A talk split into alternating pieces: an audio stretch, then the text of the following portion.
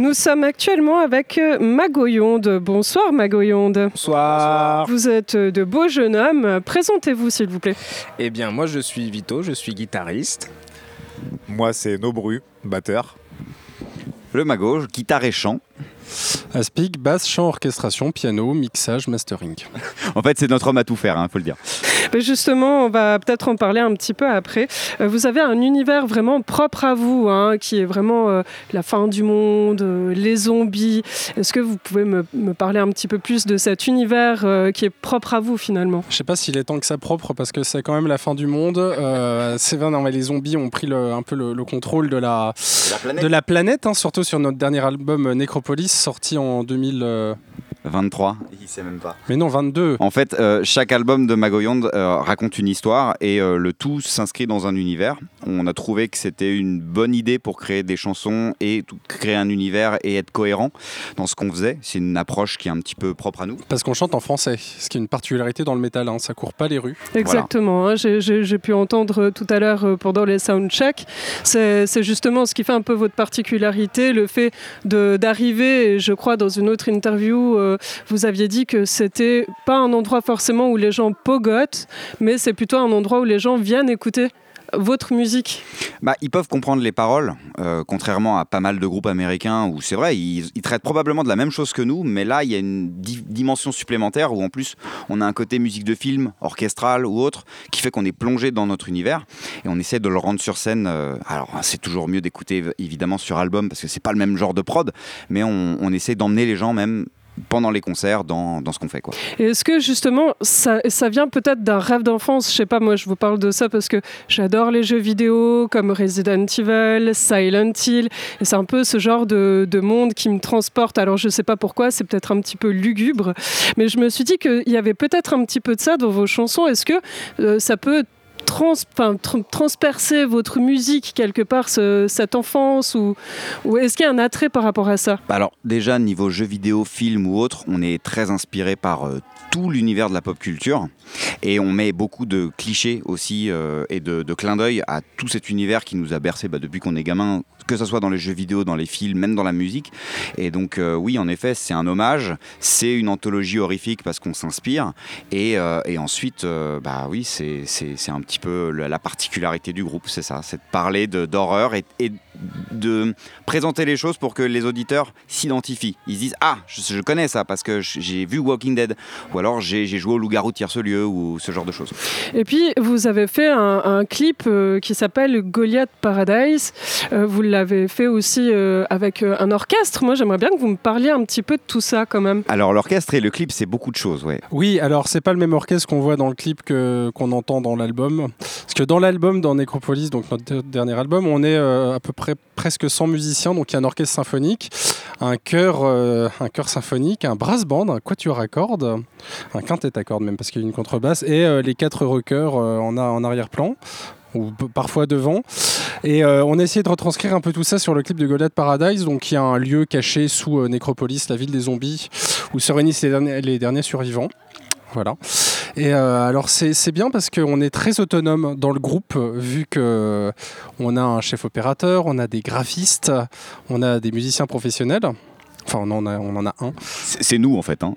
Et donc on fait absolument tout nous-mêmes, y compris le mixage, voilà, le, le- y compris les- le, le clip. Voilà, on, a, on fait tout nous-mêmes en autoproduction et euh, on réussit du coup à garder un peu les rênes de cet univers qui est quand même ultra foisonnant. Et donc le fait de le gérer en interne, au moins on, le, arrive à le contrôler un peu, à contrôler la bête, le monstre, le monstre de Frankenstein, et euh, de le rendre un petit peu. Donc Goliath Paradise, c'est qu'une facette parce que c'est un morceau où il n'y a que le brass band, hein, il n'y a pas l'orchestre, il n'y a pas le chœur. Euh, C'était le clip le plus faisable de l'album parce que il y a les clips où ça parle. Du roi zombie qui euh, met la ville à feu et à sang euh, pour reconstruire son empire. C'était à peu près plusieurs millions d'euros de budget qu'on n'a pas encore. Pour faire justement tout ça, vous avez fait euh, de, du crowdfunding, On non a fait un crowdfunding, un financement, un financement participatif, effectivement, pour faire l'album. On a eu plus d'un millier de précommandes pour, je crois, 62 000 euros à peu près.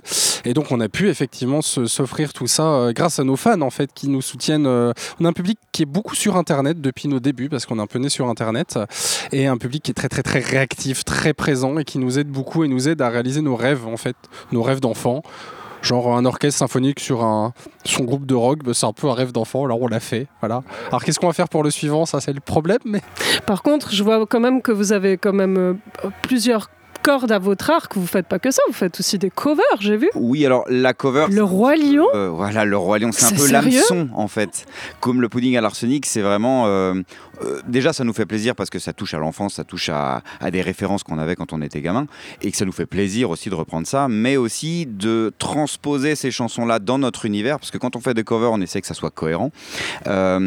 C'est pour montrer aux gens ce qu'on fait, parce que de loin, euh, la musique de Magoyande, c'est pas, c'est pas simple d'approche.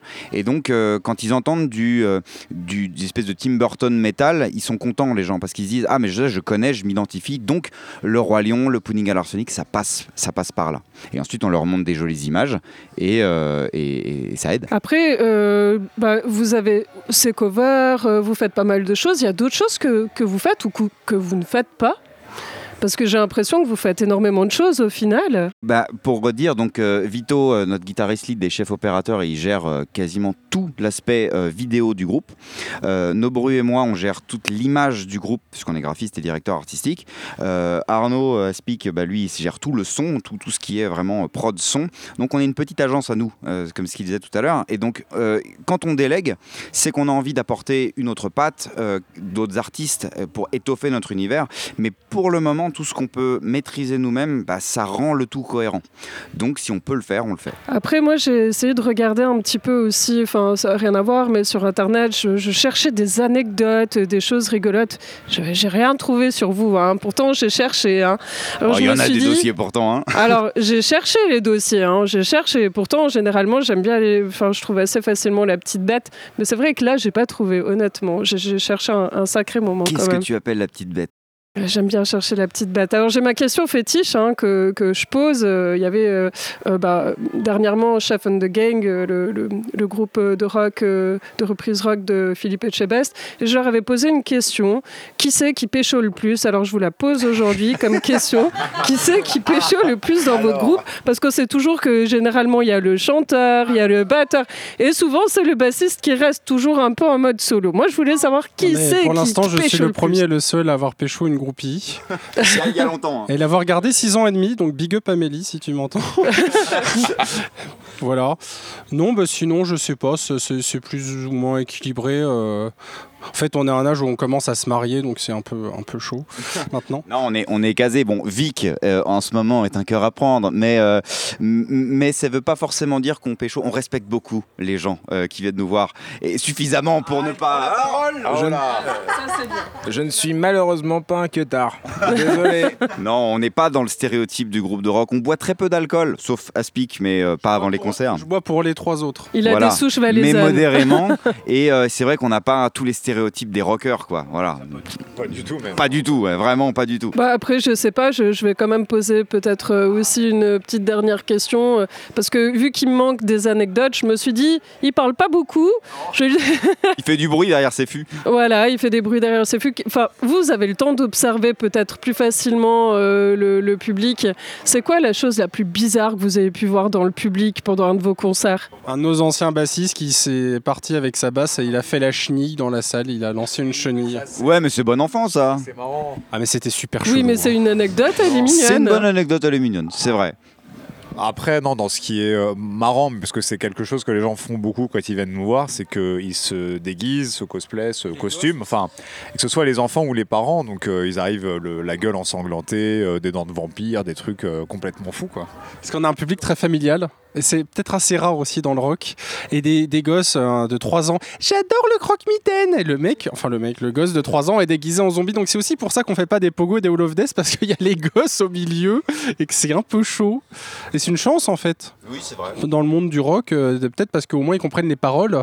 Et que, alors on a même une chorale d'enfants au Québec qui ont repris, euh, je, je crois, le chapiteau des, des supplices. Donc tu vois, euh, 25 Québécois, moyenne d'âge 3, dans 4 ans et demi, chanter nos chansons en, français. C'est- C'est c'est très jubilatoire. C'est formidable.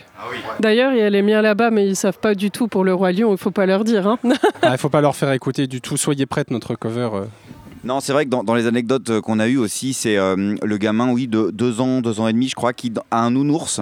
Et les parents ont mis à l'intérieur du nounours, parce qu'on peut mettre des petites comptines normalement, et ils ont mis Adopte un zombie ou le croque-mitaine. Et donc, euh, qui sort du ventre du nounours, on entend nos chansons. Alors, bah, il y a les paroles qui a. Voilà, c'est nos paroles, hein, et voilà. Et le gamin qui fredonne ça tout seul dans la nuit, c'est très étonnant. C'est Ou très encore la semaine dernière, on a eu euh, une petite, une petite que, je- que je salue et qui chante le croque-mitaine d'une voix monocorde toute seule dans son bain. Et, et je pense effrayant. que je pense que pour les parents ça doit être effrayant. Pour nous ça nous fait vraiment beaucoup rire quoi. Donc voilà. Si après on peut apporter aussi cette dimension un peu horreur euh, bah, chez les gens et leur faire découvrir que c'est pas forcément que des trucs ensanglantés ou autres bah c'est chouette. Et je trouve donc quand on regarde des films de Tim Burton ou autres c'est ce qui transparaît c'est que c'est la mort joyeuse. Et c'est vraiment ça qu'on veut transmettre. C'est qu'on n'est pas dark nous. On a envie de s'amuser. Tim Burton le, le représente bien, je suis d'accord avec. Et pour euh, ce soir, les gens qui n'auraient pas eu l'occasion euh, d'être là, euh, est-ce que on peut avoir un petit spoiler de ce que vous allez nous interpréter ce soir Euh, dans la setlist, il y a pas mal de chansons du dernier album Necropolis, parce qu'on aime vraiment bien le défendre sur scène. On a une seule chanson qui est- Hector Zam de notre tout premier album.